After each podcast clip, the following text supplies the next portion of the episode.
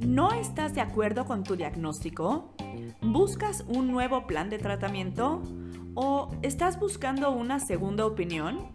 Soy la doctora Francisca Vargas y te doy la bienvenida a Diagnóstico a la Carta, espacio creado para ti.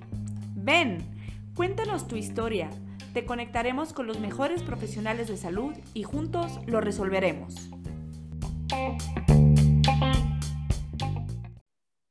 Hola a todos, bienvenidos a un nuevo podcast. Hoy es el décimo podcast y estamos muy felices de tener a una familia que ahorita nos van a, nos van a platicar una historia, eh, un testimonial muy interesante.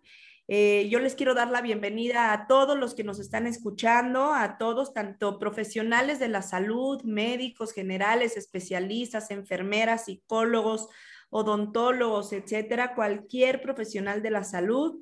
Y también a ti que eres paciente que podrías tener o si te sientes identificada, identificado o algún familiar tuyo eh, escuchas que podría tener algo similar, por favor ponte en contacto con nosotros al correo de contacto arroba connectingcorp.net, connecting con doble N y eh, vamos, estamos aquí para ayudarte, para, eh, para relacionarte con el doctor que necesites o si tienes alguna duda, también nos puedes mandar un correo. Hola, Pedro, hola, Olga, ¿cómo están? Mucho gusto. Hola, muy bien, gracias. ¿Y tú? Muy bien, muchas gracias. Eh, muchas gracias a ustedes por darnos este tiempo, este espacio para poder educar a los, a, pues a todos, ¿no? Tanto a profesionales de la salud y sensibilizarlos y a, y a los pacientes para que tengan información de este tipo de enfermedades que pues normalmente no se tienen en el radar luego, luego. Entonces, es, es, muchas gracias, sinceramente estoy muy, estamos muy agradecidos. Muchas gracias a ambos por darnos este espacio. Gracias a ti por invitarnos. Pues em, eh, en Connecting, eh, perdónenme, en, este podcast, en Diagnóstico a la Carta, em, el chiste es pues contar su historia desde el principio, ¿no? Y, si tienen cualquier duda, que lo, hagamos como a manera de plática y que, eh, y que den detalles. Aquí sí se pueden explayar todo lo que quieran, porque justamente para eso es el podcast, para escuchar su historia para opinar y para, para ayudarles si es que quieren algún tipo de ayuda o simplemente dar su testimonio. Cuéntenos un poquito. Bueno, nosotros somos eh, una familia relativamente joven. Tenemos 10 eh, años juntos, 7 años de matrimonio. Y hace casi 6 años nació nuestra primera hija, Ángela, eh, en un embarazo, pues yo diría que, muy normal. Eh, con, situaciones o con condiciones normales, hicieron todas las evaluaciones, todo parecía que iba caminando o transcurriendo con normalidad hasta que vino pues el, nacimiento, ahí hubo un, par de problemas. ¿Cuántos, antes, antes del nacimiento, cuántos años tenías tú, Olga, cuando te embarazaste? 34. 34 años. ¿Y tú, Pedro? Eh, 38, 39, por ahí. Por ahí. ¿Y alguien en su familia, con, antes de decir el diagnóstico a todos los que nos están escuchando, alguien en su familia que se conozca con, con, con esta enfermedad? Nada, es, es, generación espontánea, confirmado genéticamente. Ok, ahorita vamos a platicar y les voy a platicar qué significa de novo, ¿no? Es eh, excelente. Y entonces, el, el el embarazo duró nueve meses, eh, no con los ultrasonidos que deben de ser, con el ácido fólico, con todas las vitaminas que debe tomar la mamá, todo, ¿no? Con todos los cuidados que se debe de tener y, eh, y nació, nació Ángela a los nueve meses. A los nueve meses. A las 38 semanas. A las 38 semanas. ¿Y fue por parto o por cesárea?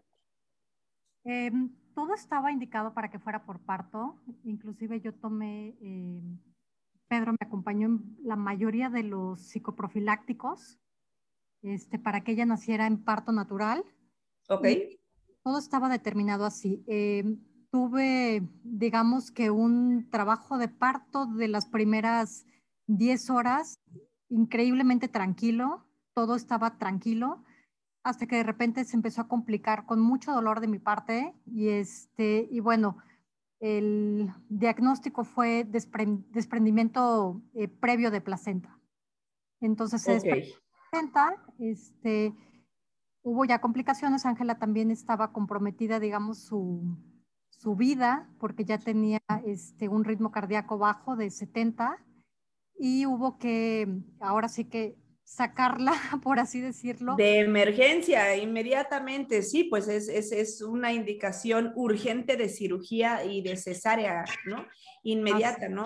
No solamente el desprendimiento, sino el que estén bajando la frecuencia cardíaca 70. Normalmente un, un, bebito puede llegar hasta 200 de frecuencia cardíaca, un fetito, un embrión, y eh, pues que llegue a 70 realmente sí, sí habla de que estaba teniendo ahí problemitas y qué bueno que, que pudieron sacarla, ¿no? Sí, sí, sí. Fuera de ese gran susto, la verdad es que todo transcurrió con total normalidad, o sea, nada más ese gran susto, pero todo fue con, con normalidad. Ángela pesó casi 3 kilos 100 este, sí venía un poco, digamos, adormilada por la anestesia, porque yo recibí anestesia general. Este, y fuera de eso, la verdad es que todo bien, no estuvo en incubadora. Este, salimos del hospital a los dos días. Eh, y cuéntame un segundo, antes de seguir con eso, ¿le hicieron tamiz? Tamiz, porque hemos hablado eh, en el grupo de Connecting Patients, hablamos del tamiz neonatal y ampliado, y le hicieron tamiz, ¿no? El ampliado, también todo este, parecía que iba de manera normal. Normal. Sacaron a Ángela del hospital. Ángela, ¿qué APGAR tuvo? ¿Qué calificación le dieron? Le dieron eh, 9.8, me parece. 9 sobre 8 por el hecho de que, pues sí, como estaba un poco adormilada, este, digamos, por la anestesia, eso le, le bajó un poquito. Pero eh, ella realmente estaba bien, nos fuimos a casa, nos fuimos contentos. Te puedo decir que los primeros siete meses con Ángela fueron increíbles porque era una bebita que subía de peso, bueno, de manera exponencial. Me parece que el primer mes subió un kilo doscientos. Sí, eh, subía, es bastante, es bastante. Y ella tuvo un desarrollo normal, ¿no? Los primeros seis meses de vida para los bebés son indispensables eh, son, digamos, que ese crecimiento y desarrollo, justamente lo que platicábamos esta semana, porque en Connecting Patients, el grupo que, que les platicaba, cada semana tenemos un grupo, un tema especial y esta semana es sobre los check-ups que se deben de hacer por edad y por sexo. Entonces, justamente eh, acabamos de hablar esta semana de los check-up que se deben de hacer y la importancia del check-up y del seguimiento médico durante los primeros seis meses de vida. Bueno, de hecho, durante el primer año, pero bueno, los primeros seis meses son vitales para, para los bebés. Sí, y afortunadamente, eh, por tener esos check-ups mensuales con Ángela, eh, cada, cada mes íbamos todo estaba perfecto, te digo, ella en crecimiento eh, estaba perfecta, eh, ganando peso también estaba perfecta. La verdad es que todo, todo parecía que teníamos una bebé perfectamente sana. Ok. y eh, eso es en cuestión de crecimiento y de desarrollo también, ¿no? No, no había ningún cambio. A los seis meses se sentaba, logró... Iba un poquito de iba un poquito, digamos, atrás en su desarrollo motriz grueso. Este, normalmente se ellos, este, perdón, eh, la cabeza la sostienen a los tres meses. Ángela le tomó un poquito más de tiempo, digamos que a los cuatro meses la empezó a sostener bien. En lugar de sentarse a los seis, pues bueno, se sentó a los siete.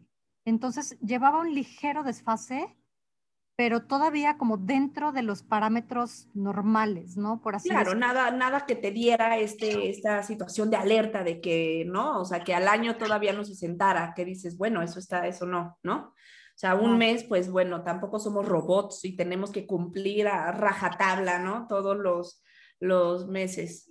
Nada alarmante, la verdad. ok.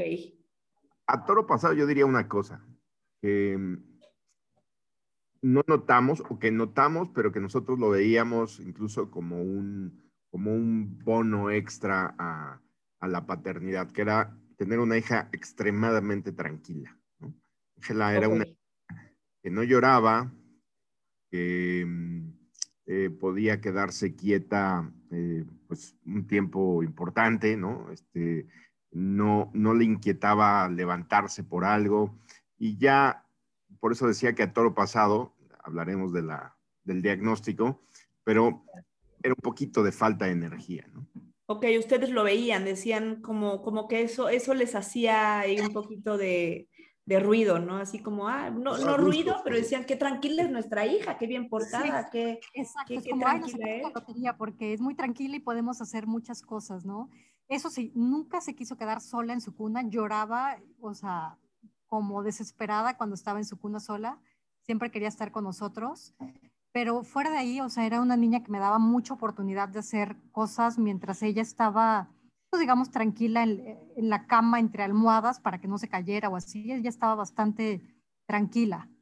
También, como dice Pedro, tal vez a toro pasado, la expresión de su cara era poco común. Nosotros como padres no lo percibíamos, pero su... La morfología facial. Exacto. Su, su, ceño era como, como hacia abajo, ¿sabes? Como una carita como, como así como, ¿sabes? Como como las cejitas hacia abajo, los ojitos. Claro. Sí, sí, sí. Pero pues pensaban que eso era, pues así es, ¿no? O sea, simplemente es su anatomía, no pensaban que eso era un, una alteración, nada, ¿no? O sea, decían, ah, pues así es, punto. No, no, no se preguntaban. Exacto, digo, hay gente con ojos caídos, yo decía, bueno, pues ella tiene los ojos caídos, inclusive yo los tengo un poco caídos y decíamos, bueno, pues probablemente se los herede. Claro, Ok, y a los siete meses. A los siete meses le da su primera gripa, porque te digo que era increíblemente sana. Le da una gripa fuerte. Este, vaya, todo salió perfectamente bien, sin necesidad de antibióticos. Este conseguimiento, el 23 de diciembre, ella ya, había, ya se había recuperado, tenía como una semana que se había recuperado de la gripa, de esa gripa. El 23 de diciembre le tocó una de sus citas mensuales nosotros estábamos por hacer un viaje, nos íbamos a ir a pasar eh, las vacaciones, digamos, de, diciembre. Y em, un día antes de irnos, nos toca ir con el doctor, con su pediatra. La revisa, dice que todo bien y me dice, ¿sabes qué? Me dice, estoy escuchando algo que no había escuchado antes.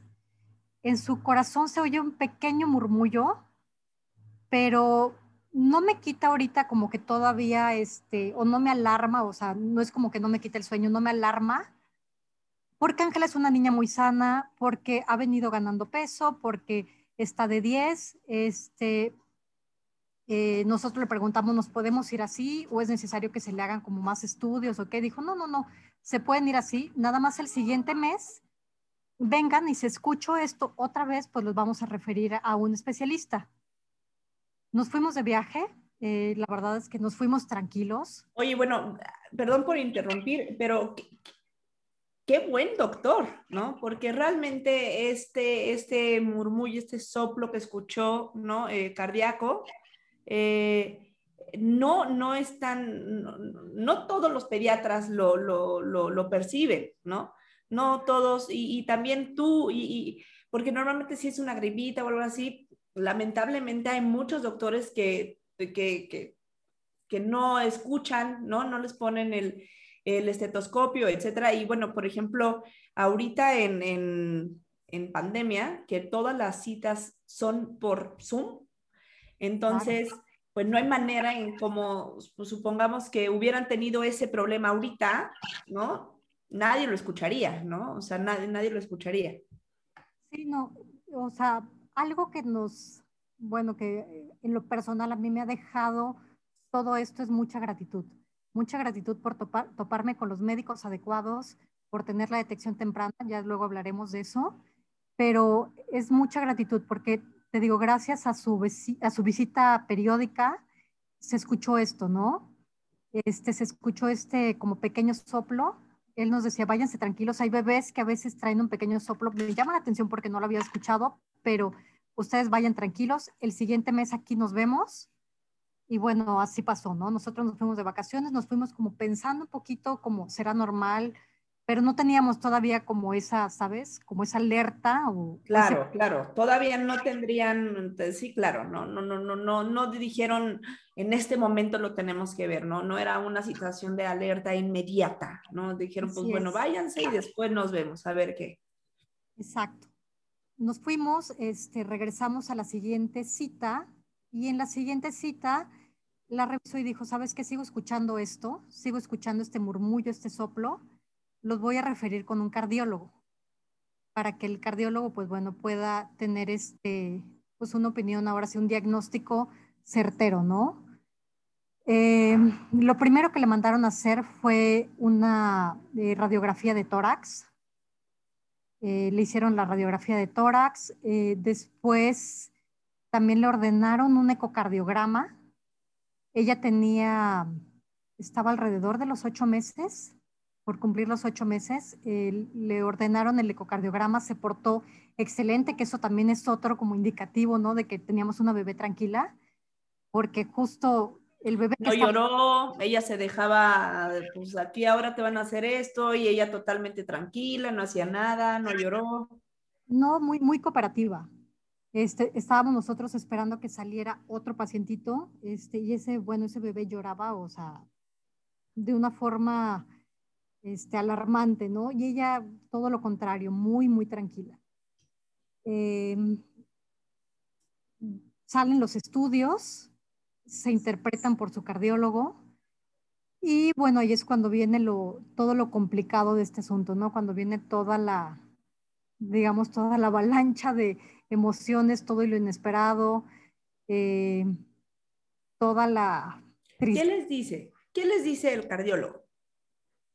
El cardiólogo nos dice que tiene prolapso de la válvula mitral.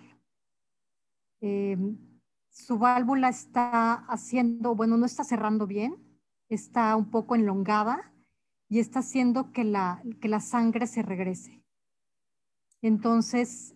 Les platico un poquitito a todos los que nos están escuchando de una manera muy simple. El corazón tiene cuatro válvulas. No se imaginen que el corazón es como los que lo dibujamos. El corazón piénselo casi, casi como un cuadrado y divida, divídanlo en cuatro, ¿ok? Y cada rayita es una válvula, ¿ok?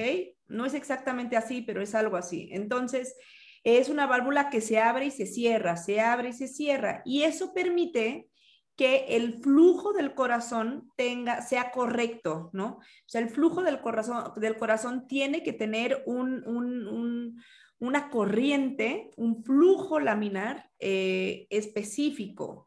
Si una válvula no funciona adecuadamente, literalmente pueden pasar muchísimas cosas. Aumenta el, grosor del corazón, aumenta la presión del corazón, aumenta, hay, hay muchas cosas que pueden pasar eh, y que eh, es debido a muchas razones, no solamente a, lo que vamos a platicar, pero puede pasar por muchas razones y captarlo desde chiquito significa que probablemente haya habido alguna, eh, alguna alteración, ¿no? Por, por esta enfermedad, ¿no? Que ahorita vamos a platicar y que les vamos a seguir diciendo, pero que haya tenido una una, una, válvula elongada, o sea, más larga de lo que debe de ser, entonces significa que esa tapita no, no cierra bien.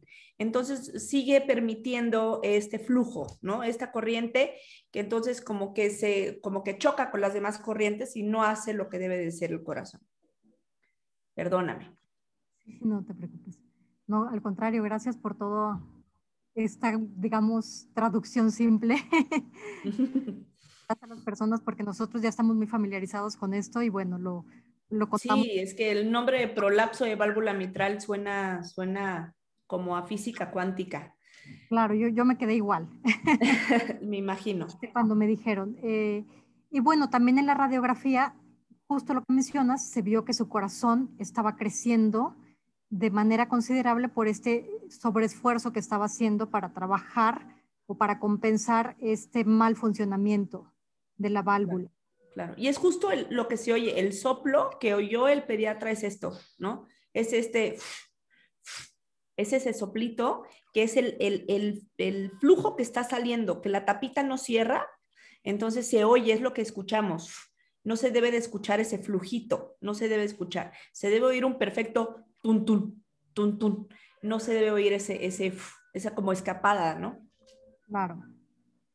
Y eh, dentro de lo que nos dijo fue que trató obviamente de ser muy empático con nosotros, el cardiólogo, este, nos dijo, que mm, lo que tiene que saber es que esto tiene solución, este, no se preocupen, esto tiene solución, eh, va a empezar ella con un tratamiento, eh, nos dieron diuréticos para Ángela y eh, yo le pregunté que si esto ameritaba una operación, me dijo que sí, pero me dijo no se preocupen porque probablemente va a venir en una edad escolar. Obviamente, cuando estás ahí estás choqueada, no, no entiendes nada, Claro, no, no, no, por supuesto. No, no, a mí el, eh, lo que he visto, ¿no? A lo largo de ya estar tan en, estoy muy, muy pegada como cuando les dicen un diagnóstico, el que sea, cualquier diagnóstico, tienes gripa, desde ese diagnóstico tienes un coagulito en la nariz que por eso te sale sangre y aunque sea lo más benigno, te, hay que trabajar, ¿no? Los doctores tenemos que trabajar con esta empatía, ¿no? Los doctores somos seres humanos y, tenemos que trabajar con la empatía muchísimo, porque cualquier diagnóstico tan más pequeñito o más grande que fuera, no lo podemos tratar igual, ¿no? O sea, ese, no, no, se puede tratar igual, el diagnóstico tiene que tener una sensibilidad especial, sea cual sea el diagnóstico, y me imagino, pues si es algo cardíaco, de un primer hijo, bueno, segundo, tercero, cuarto, quinto, el que fuera, y es algo cardíaco y es algo que te dicen, no, no te preocupes, se tiene que operar, pero después déjalo para después, no, pues no vives durante ese tiempo, ¿no? O sea, es, es, es, estresante todo este tiempo. Me imagino que ha de haber sido muy, muy, duro. Sí, sí, fue muy duro. Este, como te comento, nos dijeron que se iba, que probablemente se operaría en edad escolar. Le dije, ¿qué es edad escolar? Como, ayúdame a entender todo esto. Me dijo, probablemente entre los 8 o 10 años obviamente nos fuimos de ahí este, con el corazón roto, con los ánimos, bueno, pateándolos. Este, los siguientes meses, em, o bueno, los siguientes días fueron sumamente difíciles de no saber con qué estábamos tratando, de no saber por qué estaba pasando esto, de muchísima incertidumbre, de muchísimas ganas de no creer. Claro, y más porque Ángela no tenía como tal una sintomatología especial. ¿no? O sea, ustedes voltean a ver a Ángela y decían, pues vela, ¿no? está perfecto, o sea, no, no se ve, no hay, no se veía como tal una alteración cualquiera que fuera, no quiero seguir diciendo, pero no, no, no, no se le ve, ¿no? Entonces cuesta más trabajo entender qué podría ser. ¿Pidieron una segunda opinión? Sí, claro. Pedimos una segunda opinión. En la segunda opinión nos dijeron lo mismo, escucho este murmullo, en el corazón. Este, la, la, persona, esta segunda doctora, este, nos dijo, lo escucho hasta fuerte. Entonces, em, nos refirió a otro cardiólogo, el primero que habíamos visto, este, ok, tomamos la opinión también de él, pero nos refirió a un segundo cardiólogo, que el doctor este, está, bueno, trabaja aún en el Instituto Ignacio Chávez, que es uno, como tú sabes, es uno de los mejores hospitales de cardiología. Sin duda alguna. Con Tenemos ese orgullo nacional, sinceramente. Tenemos unos grandes institutos. Sí, entonces con, toda esta expertise que tiene el doctor Buendía, eh, fuimos con él, llevamos los estudios, eh, nos dijo prácticamente lo mismo, pero él, luego, luego al ver la expresión de la cara de Ángela, dijo, ella tiene algo más. Y le dije, ¿por qué lo dice? Dijo, su cara, eh, perdón, se movió un poco la, cámara, eh, su, su, cara, la expresión de, su, de sus ojos es de algo más. Y le dije, ¿qué es algo más? ¿no? Porque tú como mamá te quieres comer a preguntas al doctor, quieres que te diga absolutamente todo Claro, no, pero digo que, este, Olga, no todo, no todas las mamás son como tú, aunque suene raro, no todas las mamás quieren escucharlo, eh, o padres, ¿no? O sea, como que quieren más bien que no les digan cosas de, de algo, o sea, que quieren algo más. ¿cómo que tiene algo más? O sea, digo que vámonos de aquí, que no nos lo digan y que y hay mamás que aplazan este diagnóstico hasta que ya es algo evidente, ¿no? Y es, eh, perdón por interrumpir, y lo digo en todos los podcasts, nuevamente, todos los que nos escuchan, estamos viendo que la prevención, que el diagnóstico oportuno, que la información, que no tener un miedo paralizante ayuda, ¿no? En ese momento, eh, cuando, cuando te dice que todavía no nos han dicho nada, ¿no? Realmente seguimos platicando, pero en ese momento que dicen, vas, escuchamos un soplo, cardiólogo, cardiólogo, cardiólogo, un soplo, pero hay una forma en la cara que es, que habla, que es un indicativo de alguna otra cosa. Entonces, em, hay, que, hay, que, hay que ser curiosos, ¿no? Cuando alguien, cuando un doctor diga eso, no, no lo está diciendo por, por hombre, por, por lo que fuera, lo está diciendo porque puede ser que caiga en un rubro así y que, y que hay que confiar en los doctores y que hay que confiar en lo que digan. Claro, siempre que nos expliquen y que veamos y que sea certero y que ya... Eh, claro, y hay que tener un, confianza con los doctores, credibilidad, pero más que nada no hay que paralizarnos por el miedo y hay que actuar. Es el momento de tener el toro por los cuernos, es el justo ese momento que no sentimos que nadie nos, nos, nos ayude. Eh, para eso justo es lo que yo, yo soy, ¿no? Lo que yo hago. Fran Vargas lo que hace es, yo soy quien te lleva de la manita y te digo, vamos, eh, no tengas miedo, mm, vamos a ver qué dice, ¿no? Y, no existe como tal esa figura en salud y hay que, hay que, es el momento para, para asesorarnos adecuadamente. Entonces, cuando te dicen de la cara que tiene algún cambio en la morfología de la cara, ¿Qué opinas? ¿Qué hicieron de ahí? Bueno, obviamente le pregunté qué, era lo que veía y él me decía, es que la expresión de sus ojos es, es diferente. Y esto yo ya lo he visto y le dije, ¿pero qué es? Y ahí empezó a hacerle una serie de, eh, digamos, pruebas, entre comillas, de laxitud. Eh, vio si, por ejemplo, si su pulgar yo lo puedo hacer, pero no tengo marfan. Si su si pulgar se puede pegar a su antebrazo y ella lo podía hacer. Este, empezó a mover un poco sus brazos como para eh, probar sus, eh, ay, se me fue el, el nombre. Eh, articulaciones. Articulaciones, sí, este, para ver qué tan flexible era y vio que ella era muy flexible la vio también más alta que se salía del promedio de, altura para su, para su edad. Y le dije, ¿qué podría ser? Y me dijo, no lo tomen como un hecho, pero podría ser Erles Danlos. Erles Danlos es una enfermedad que justamente es esto, es, estos, es estas personas que, que, sin entrar a detalle, estas personas que se estiran, ¿no? Que, que su piel tiene su piel y sus articulaciones son, es una hiperlaxitud eh, que permite que los pacientes tengan, pues, esta palabra hiperlaxitud, pero no solamente es en la parte de los de, los, de las articulaciones o de la piel, puede ser en, en, en, la parte de los órganos, etc. Y, y, de ahí le hicieron algún estudio para ver si era Erles Danlos.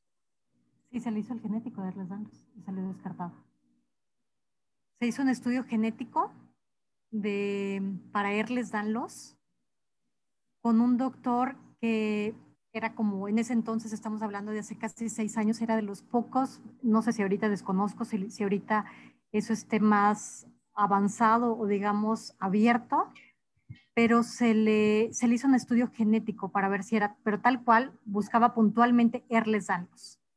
Sí, Sí, se busca con intención. Cuando vemos que hay alguna alteración genética o podría existir alguna alteración genética, se busca con intención, porque pues el genoma puede tener muchísimas mutaciones, entonces tenemos que buscarlo como con intención. Solamente hay un detalle ahí y, a lo mejor se está adelantando un poquito, Olga. Esto pasó hasta después de la operación de Ángela, no, pasó antes. No, primero se le hizo el estudio de Erles Danlos primero se le hizo el estudio de Erles Danlos y en el de Erles Danlos, que aparte no se hacía aquí en México, se mandó a Alemania, salió no detectado. Aparte fue un estudio bastante caro, este, y eh, no debo de tener. Y salió no detectado. Y, y, esto, bueno, nosotros nos hizo como tomar un poquito de aire, de decir, no tiene Erles Danlos. Viene la operación, perdón, me adelanté un poco para, para explicar esto. Dentro de sus eh, visitas médicas de rutina con su cardiólogo, ya con su cardiólogo, ya no con el pediatra, sino con el cardiólogo, eh, viene un momento en el que es un parteaguas. Eh, de venir las cosas, digamos, eh, avanzando con un progreso esperado, que era como poco, en una de sus radiografías sale algo que ni siquiera el doctor, su cardiólogo, podía interpretar. Se veía como un globo. En donde está el corazón se veía como un globo. creo que está mal tomada la radiografía por favor repita la radiografía, estando ahí con él, nos esperó, se repitió la radiografía y salió tal cual. La radiografía otra vez igual. Ok. Él dijo, esto necesito como platicar con algún colega para que, para tener como, em, digamos, opiniones entre los dos que podamos definir qué es lo que está pasando. Ese día nos fuimos, nos fuimos con la incertidumbre de qué era lo que estaba pasando a los pocos días nos contactó y nos dijo, el corazón de Ángela está muy crecido. Esto que estamos viendo como este globo es el corazón que ha crecido bastante. Está haciendo un esfuerzo bastante grande. ¿Y ustedes no veían algún cambio en Ángela? ¿Ángela estaba perfectamente bien? La veíamos pues igual, tranquila.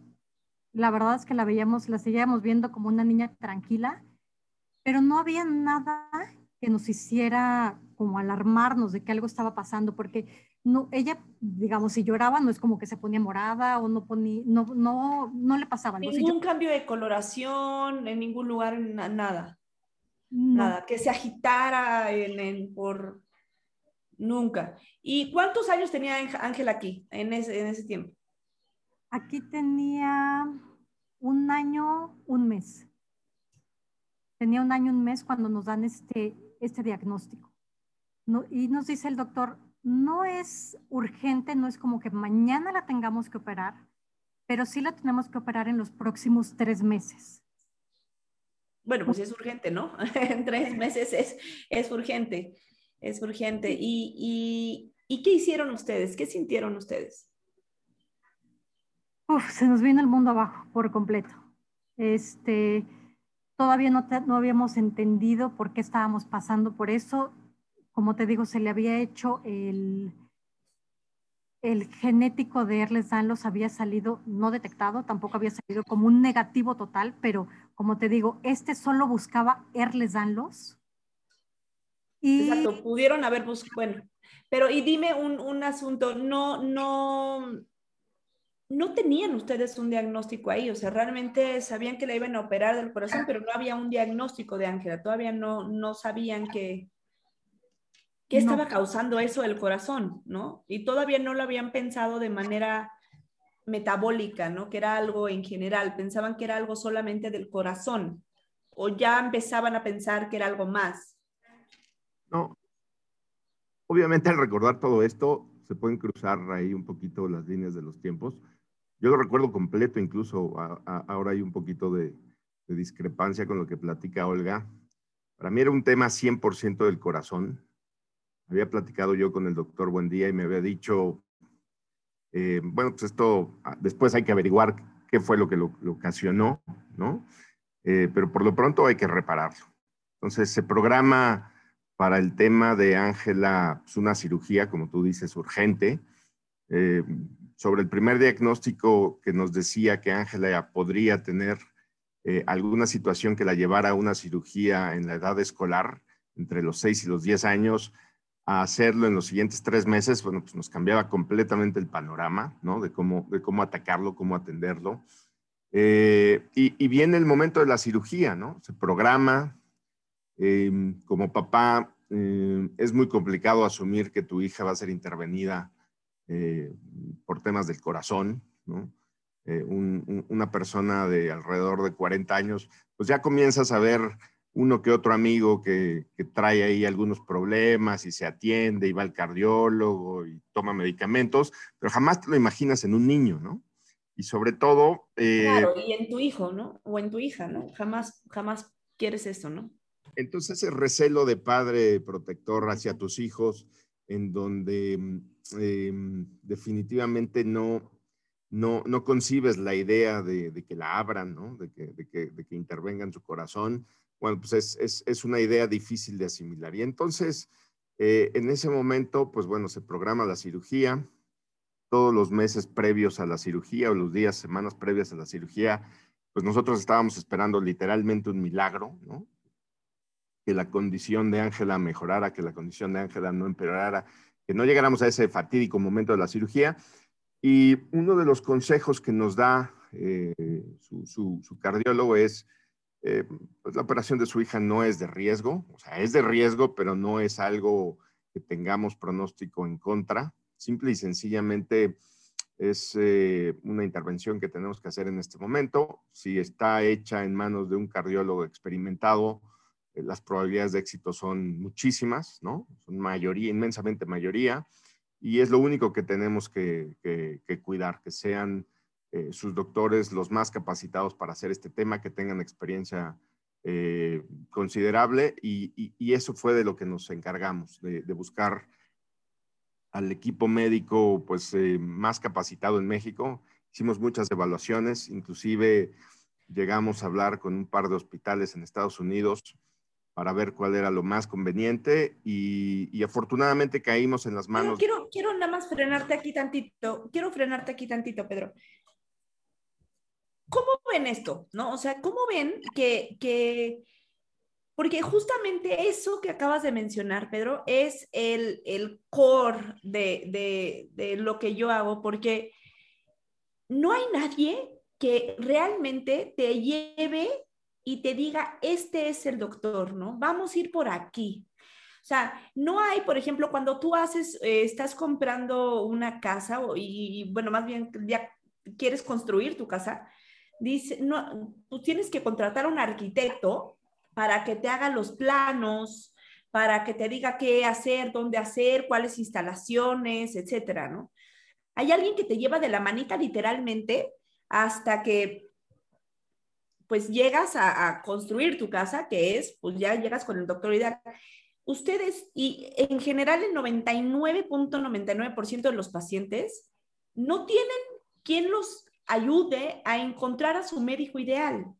No tienen con, porque todo es por recomendaciones y tienen que estar buscando, pues es que digo que a mí me dijeron que la clínica Mayo es la mejor en, en cardio, a mí me dijeron que el MD Anderson, a mí me dijeron que este Rochester, a mí me dijeron que en Singapur, entonces pues todo el mundo está como, como, como, como, ¿qué hago? ¿No? Todas estas, estas no, sabemos muy bien por dónde actuar porque no existe nadie que realmente ayude a los pacientes a, llegar con su mejor especialista en el mejor hospital del mundo, ¿no? Hay gente que me dice, no me importa cuánto cueste, quiero ir con el mejor doctor del mundo para ver y, que le hagan realmente lo mejor. Entonces, eh, esto que mencionas es, básico, es, es básico, no puede ser que, que los pacientes tengan que tomar estas decisiones solos aún sabiendo cuando los doctores sabemos quiénes son realmente los mejores. O sea, yo sé quién es el mejor hospital del mundo en onco, en, enfermedades raras, que así se llaman, huérfanas, o en enfermedades, etcétera, y los doctores no no prestan este servicio, ¿no? De, tío, que yo vamos a ver cuáles son los mejores en esto. Y, y pues me da gusto que acabaron cayendo con buenas manos y es un, todavía no terminan o no tenemos de platicar, pero por el momento han logrado, lograron llegar con, con alguien experto en, en, en esto, ¿no? ¿no? es un tema sencillo, lo que, lo que acabas de mencionar creo que es como eh, el, el quit de un, de un buen resultado, pero llegar a ello no es sencillo porque estás en medio de incertidumbre, estás paralizado por el miedo, eh, muchas veces los recursos económicos son una limitante eh, determinante para saber eh, hacia dónde llegar. Eh, también hay que decirlo, no, no, no, tenemos ninguna mala experiencia, afortunadamente, pero como tú bien dices, los médicos a veces solamente ven su propio interés, ¿no? O sea, su, su, ok, yo lo puedo hacer y yo lo hago, no te recomiendo o no estoy muy abierto a una segunda opinión. Entonces, sí fue, fue, fue, una chamba muy dura, fue, fue un trabajo literalmente de dos, poniéndole cada uno lo mejor de sí. Eh, y familiar en general, ¿no? Con el apoyo de nuestras familias, em, la curiosidad y, también eso que te priva y que tú decías que, algunas mamás lo tienen, eso de no creer la primera, el primer diagnóstico que hace un médico, también te lleva a ser un poco más curioso y a ver si un segundo coincide o si, o si hay alguien más que lo, que lo revierte, ¿no? Porque para serte muy sincero, parte de esa negación a mí me llevaba a preguntarle a más médicos para ver si había alguno que te decía, no, no coincido, de ahí agarrarnos otro camino. Todos coincidían, todo parecía inminente, eh, hablamos con todo tipo de médicos y afortunadamente, como tú dices, caímos en las manos de dos médicos eh, muy experimentados que trabajan en México. Em, y, y, bueno, se tomó la determinación después de hacer esas evaluaciones de que se operara en México por estos dos eh, cardiólogos. Ok, ok, perfecto. Y em, ahora sí, terminando la cirugía, ¿cómo, cómo le fue a Ángela? Sí, em, el pronóstico que nos habían dado para la cirugía no sabían todavía, eh, pero podrían pasar dos cosas en la cirugía, que pudieran reparar la válvula mitral o que tuvieran que sustituirla por una válvula mecánica, dependiendo de cómo encontraran la válvula de Ángela, qué tan conservada estaba. Entonces, em, no sabíamos exactamente qué iba a pasar, pero lo que esperábamos ya, bueno, esto ya quedaba como en segundo lugar, lo que esperábamos era que Ángela saliera de la cirugía em, totalmente bien. Eh, día de la cirugía, eh, Afortunadamente todo sale bien, pero su cirujano nos dice, no pudimos reparar la válvula mitral, estaba muy elongada, por lo que sí les, yo sí creo que Ángel está en un mosaico de enfermedades eh, del tejido conectivo. Debe de haber algo ahí, eh, falta de colágeno o algo que sí me gustaría que lo pudieran eh, seguir estudiando, porque esto nos dio a entender entre líneas, esto no va a terminar aquí.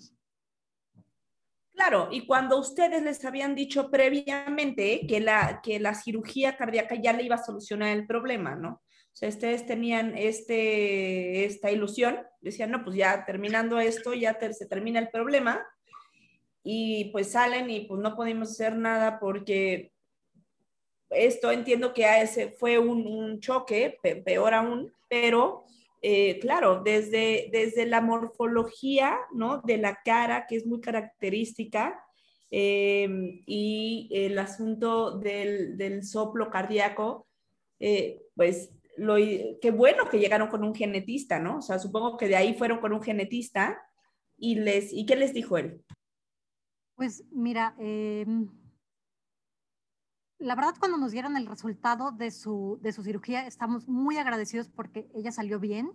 Sabíamos que venía más, pero esto se vive como con celebrando todas las victorias que haya, ¿sabes? Entonces, para nosotros fue, nos toca celebrar. Hoy, claro. hoy nos toca celebrar que ella salió bien de la cirugía y hoy nos toca este, vivir lo que hay, ¿no? Que, que es una buena noticia. Entonces, sí nos fuimos a la casa sabiendo que pues esto no acababa, que probablemente no acababa, pero por el, momento reconfortados de que todo estaba bien, entre comillas, ¿no? Le pusieron una válvula mecánica. Eh, para que te des una idea, tú que eres doctora, podrás entender esto. Le pusieron una talla 22, estaba bastante dilatada, es una, es una talla para adultos. Wow. Sí, sí, sí, sí, sí, qué cosa. Sí, entonces este, digamos que sí está bastante enlongada su, válvula. Y, pues bueno, regresamos con el genetista, le van a hacer la, ahora sí específicamente buscando Marfan. Eh, perdón, creo que me, salté una parte. Dentro de, lo de la cirugía en los meses eh, posteriores, el doctor Buendía nos recomendó con una muy buena doctora que se llama María Elena Soto, que ella tiene como toda la experiencia en revisar o ver eh, pacientes con enfermedades del tejido conectivo. Fuimos con ella. Nada más déjame decir rapidísimo. El tejido conectivo es un tejido, como su nombre lo indica, que es aquel que sostiene diferentes órganos, diferentes, em, diferentes tejidos en general, ¿no? Este, hasta las articulaciones, eh, las arterias, las válvulas, ¿no? O sea, es, es, un tejido que es de sostén, ¿no? Y hay una proteína específicamente que es la fibrilina, ¿no? Esta proteína que como su nombre lo indica, como fibra, ¿no? Fibrilina que, que ayuda a sostener todo, ¿no? De todo, la piel, los ojos, el corazón, o sea, todos los órganos. Entonces, eh, eso, eh, para que entiendan un poquito lo que es el tejido conectivo, ¿no? O sea, la gente piensa, a, a mí me causa gracia porque hay mucha gente que piensa que, que si nos cortamos la mano, que estamos huecos por dentro, ¿no? O sea, que realmente no hay nada que sostenga absolutamente todo, ¿no? Y es justo esto. Hay claro que existe y se llama tejido conectivo. Todo está sostenido por este tejido conectivo. Entonces, una alteración en este tejido conectivo por eso hay facies o morfología facial tan característica que cae un poquito, ¿no? Que el, la piel, los ojos, como que todo se cae un poquito porque no hay algo que sostenga, ¿no? Que realmente esté sosteniendo la piel, los músculos, etcétera, ¿no? Perdón. No, gracias, gracias por, por explicarlo también. Y, y bueno, fuimos con, con, esta doctora, como te digo, ella tiene una experiencia, uff, o sea, no tienes una idea. Eh, ella es reumatóloga, pero digamos que ha adoptado a todos los pacientes aquí en México con algún tipo de alteración en el tejido conectivo. Entonces la vio, le hizo unos, eh, digamos que, estudios eh, clínicos, por así decirlo, o sea, volvió a, ver esto del dedo que te comentaba, de su pulgar que tocara su antebrazo, este, em, algunas cosas, digo, ahorita que, que, tú estás aquí conmigo lo vas, a, lo vas a poder ver, pero la gente que nos escucha no. Pero bueno, esto del puño, ¿no? Si sobresale el dedo, este, para ver qué tan, qué, qué laxo, qué tan laxo es este, todo su, su cuerpo. Este, también vio obviamente su cara, su cara también le dijo mucho, este, y nos dijo, estoy entre dos diagnósticos. Ella podría tener síndrome de Marfan o podría tener eh, otro que se llama Mars. Entonces, eh, nos recomendó ir con una oftalmóloga. Dijo, si su cristalino está subluxado, ella tiene síndrome de Marfan. Ya estoy casi 100% segura antes de que me lo diga el estudio genético. Eh, fuimos con el oftalmólogo. con el oftalmólogo se, se comprobó que su cristalino estaba subluxado. Regresamos con ella y nos dice, lo más probable es que sea síndrome de Marfan, pero falta, pues bueno, el estudio genético que lo soporte o que lo avale al 100%. Eh, regresamos con el genetista, eh, le hacen el estudio para síndrome de Marfan. Como te digo, no sé así, no sé, desconozco si ahorita ya se hace aquí en México, creo que a la fecha no. Le hacen el estudio para síndrome de Marfan, tenemos que esperar tres meses para que se compruebe que tiene síndrome de Marfan y aún así, como ella tiene una especie de variante de síndrome de Marfan, en el estudio nos sale que podría ser como alguna variante, pero que no cae propiamente en síndrome de Marfan. O sea, no, nos dejó todavía como, ¿sabes? Como, bueno, entonces eso no es. Después, eh, casi un año después, eh, con, con ayuda de la Fundación de Síndrome de Marfan de Estados Unidos y rebotando este estudio con varios eh, doctores en Estados Unidos, nos dice sí, sí es una variante de síndrome de Marfan. Hasta entonces se confirma 100% de forma genética, pero clínicamente pues ya estaba casi eh, confirmado. Claro. Los pacientitos con síndrome de Marfan o las pacientitas tienen una facies característica eh, y tienden a tener un, en su mayoría alteraciones cardíacas o de la aorta, ¿no? Este, la fina, o de varios eh, grupos vasos sanguíneos, perdón, eh, porque es muy importante mantener eso que te haya dado el diurético al principio, el, el cardiólogo es, es, importante, ¿no? Es importante porque es importante que mantengan una presión arterial baja los pacientes con síndrome de Marfan. ¿Por qué? Porque como está, digamos, como caído todo, la presión arterial hay que tenerla muy bien porque con cualquier cosita pueden, puede, se puede romper, se puede, puede romperse. Entonces, es importante tener siempre la presión arterial baja y es importante también, estos pacientes tienen, son muy altos, tienen las manos, los pies, los tienen los dedos muy, muy largos, son muy flaquitos, este, tienen un, se notan, ¿no? Siempre van a destacar, va a ser el más alto, ¿no? O la más alta. Y siempre este, los brazos los tienen muy largos, mucho más largos que, los, que las otras personas, ¿no? Los brazos le pueden llegar hasta, hasta las rodillas, ¿no?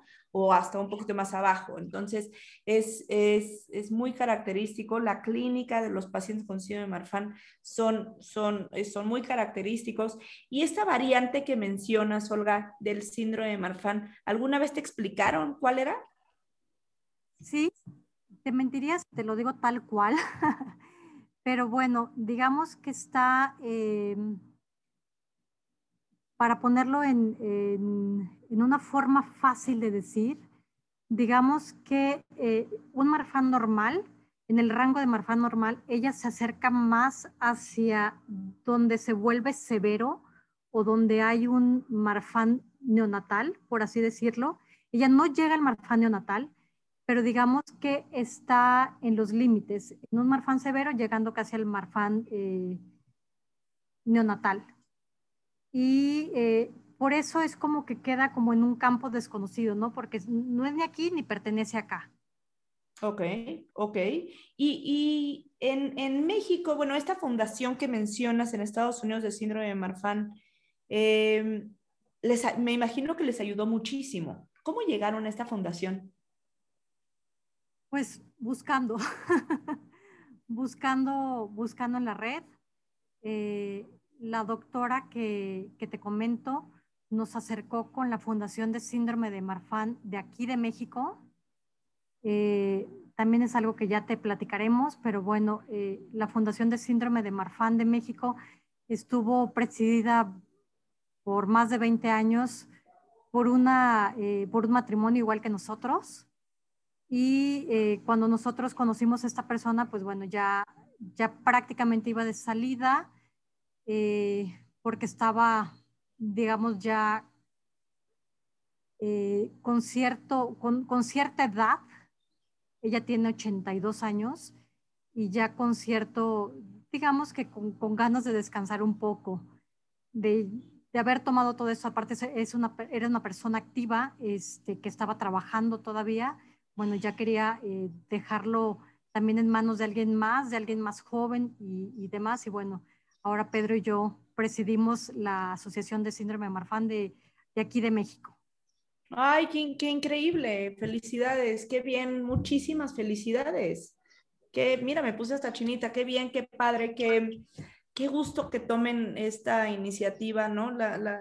El síndrome de Marfan es, un, tema que, que poco se diagnostica. México es el primer lugar mundial de subdiagnósticos. ¿Qué significa esto? Que hay pocos diagnósticos, ¿no?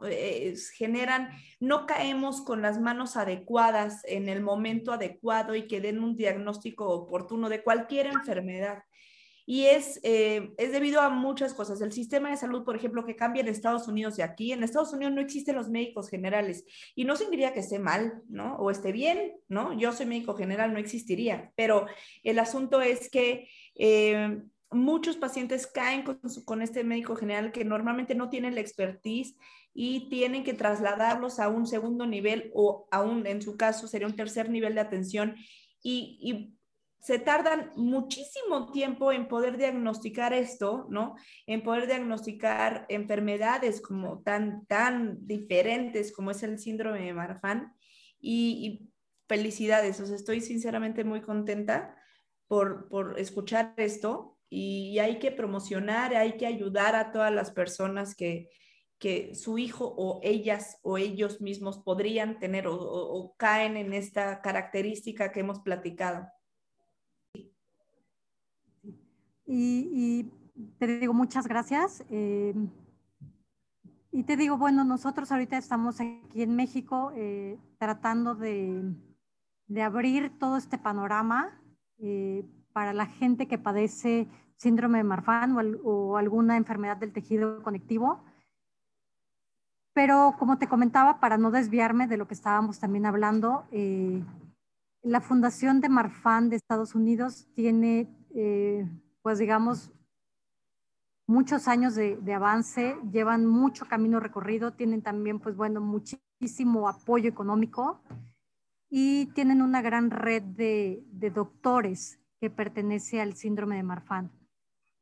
Y pues realmente rebotando el diagnóstico de Ángela este, con los doctores, es donde empezamos a tener como un poco más de luz acerca de qué es lo que pasaba con ella.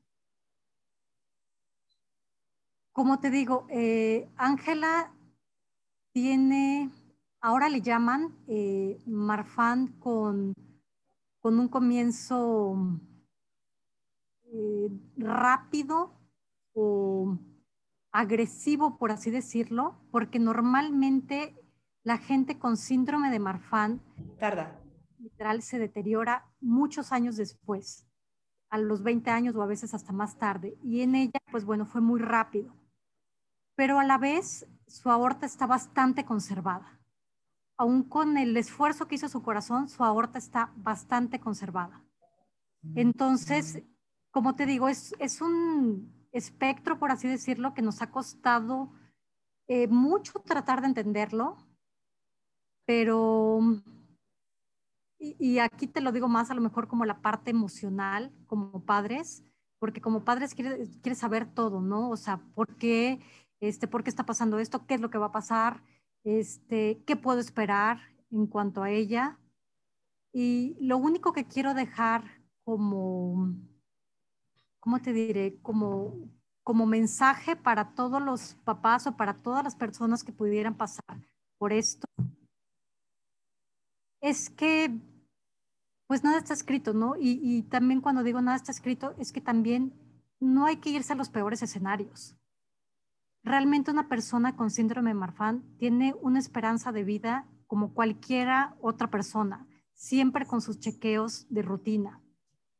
Entonces, y una persona que tiene síndrome de Marfan y que ahora no le es posible caminar, que está en silla de ruedas, eso no quiere decir que tú o que la persona que lo padece vaya a ser así. Es tan diferente que puede afectar una cosa y, y puede no afectar otras tantas.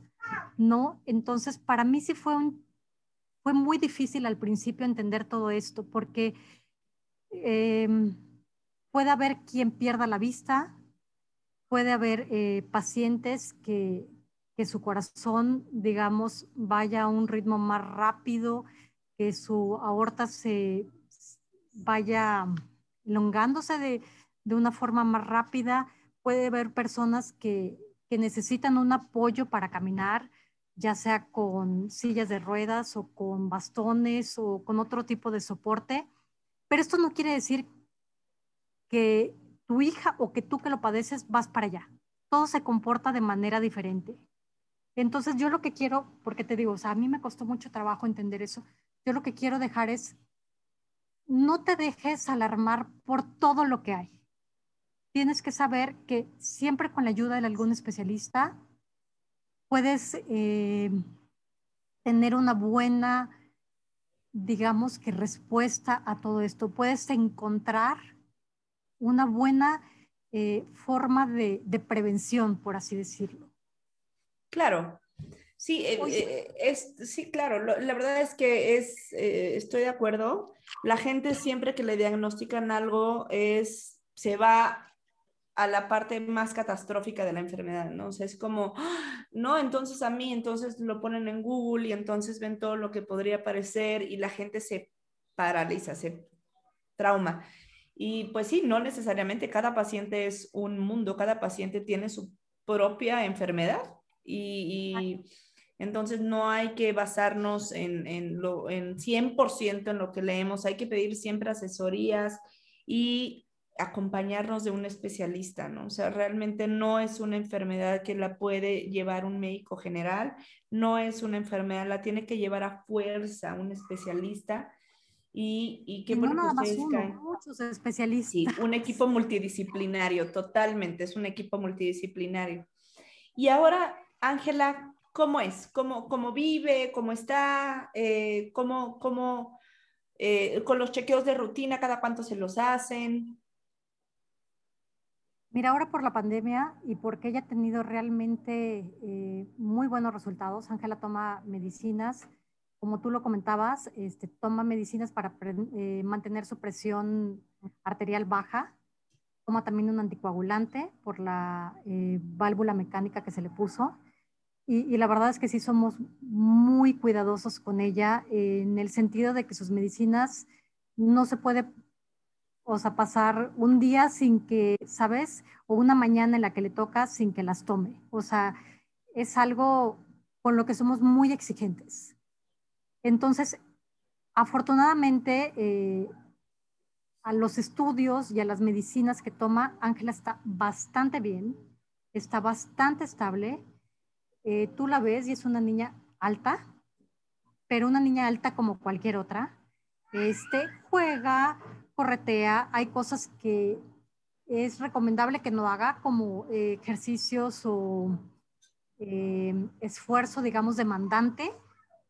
Esto, pues bueno, ella no, no, lo puede ser. Afortunadamente, ella también tiene un carácter bastante tranquilo. Entonces, es una niña muy tranquila en el sentido, y, y muy inteligente, en el sentido de que ella sabe perfectamente bien qué puede ser, qué puede hacer y qué no puede hacer.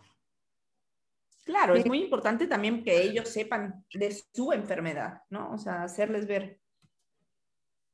Sí, entonces tratamos de que ella eh, viva su vida plenamente, sin muchísimas, o bueno, sin, sin ponerle restricciones que por ahora no van con ella.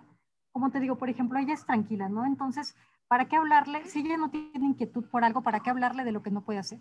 Tratamos de que todo lo viva de manera normal como a ella le gustaría. Cuando hay algo que no puede hacer, este sí le explicamos no, porque tu corazoncito se puede cansar o porque tus ojos este, se pueden poner en, pueden eh, en riesgo. Exacto. Entonces, eh, sí, sí tratamos de, hacerla consciente de, de, de, las cosas que puede hacer y no puede hacer, pero cuando ella lo pregunta. Claro tampoco generar pánico en ella y que no, no, no, vaya por ahí. Exacto. Y te digo, y ella está este, muy estable en cuanto a salud. Sus estudios médicos normalmente se le hacían cada seis meses. Ahora por la pandemia eh, se han aplazado, pero también su último estudio médico, su último ecocardiograma, este, fue absolutamente bueno. Inclusive, eh, tú debes de estar obviamente familiarizada con esto, con el escorceta su escorseta bajó, lo que nos dio a nosotros un respiro. Claro. Y eh, el doctor con esto, eh, su cardiólogo, que ahora también tiene de apoyo un cardiólogo en Estados Unidos, eh, nos dijo, ¿saben qué? no hay necesidad para ahorita comprometer la salud de Ángela y meterla en hospital con esto, con todo lo del coronavirus que hay. no hay necesidad. Esto nos da un rango para poder seguir este, manteniéndola a ella sin la necesidad del estudio y con sus medicinas habituales. Entonces, normalmente sus, estudios eran cada seis meses, pero ahorita tiene un año, dos meses más o menos que no se practica su estudio.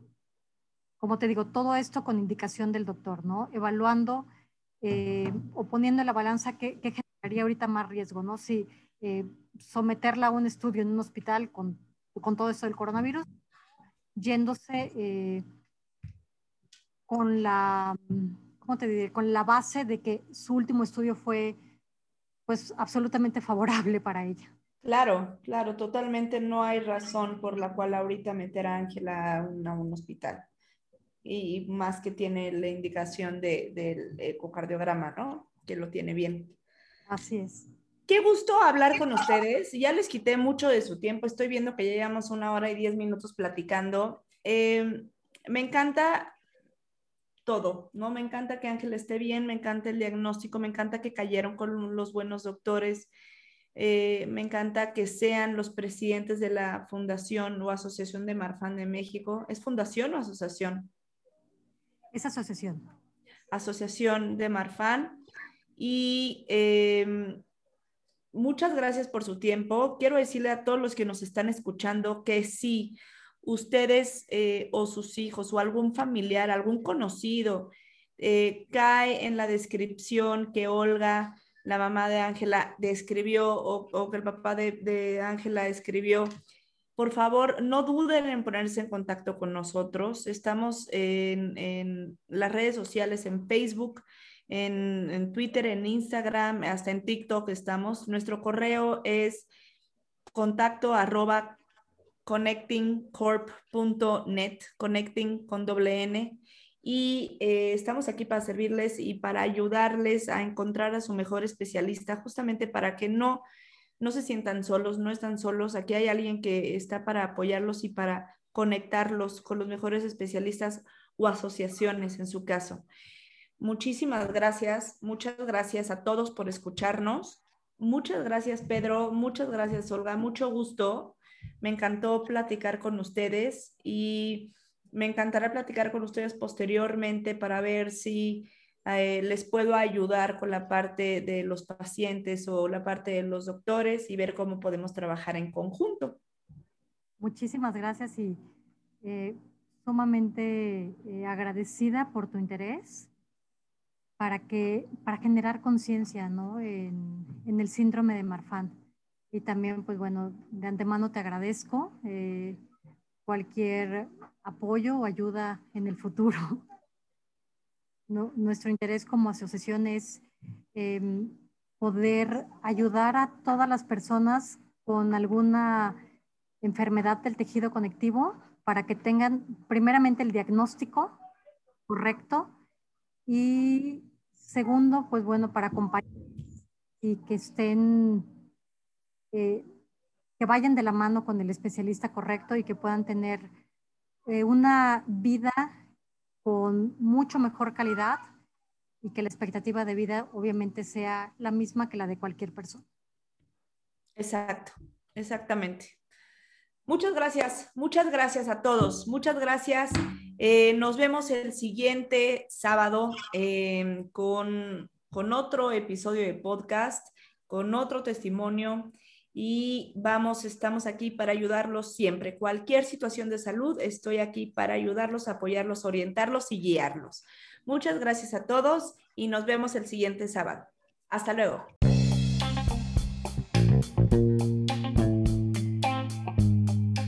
Esto fue Diagnóstico a la Carta. No te pierdas nuestro próximo podcast con un nuevo caso médico por resolver. Y recuerda, si tus síntomas se parecen al caso de hoy o eres un profesional de la salud con experiencia en este tema, escríbenos a contacto connectingcorp.net. Juntos lo resolveremos.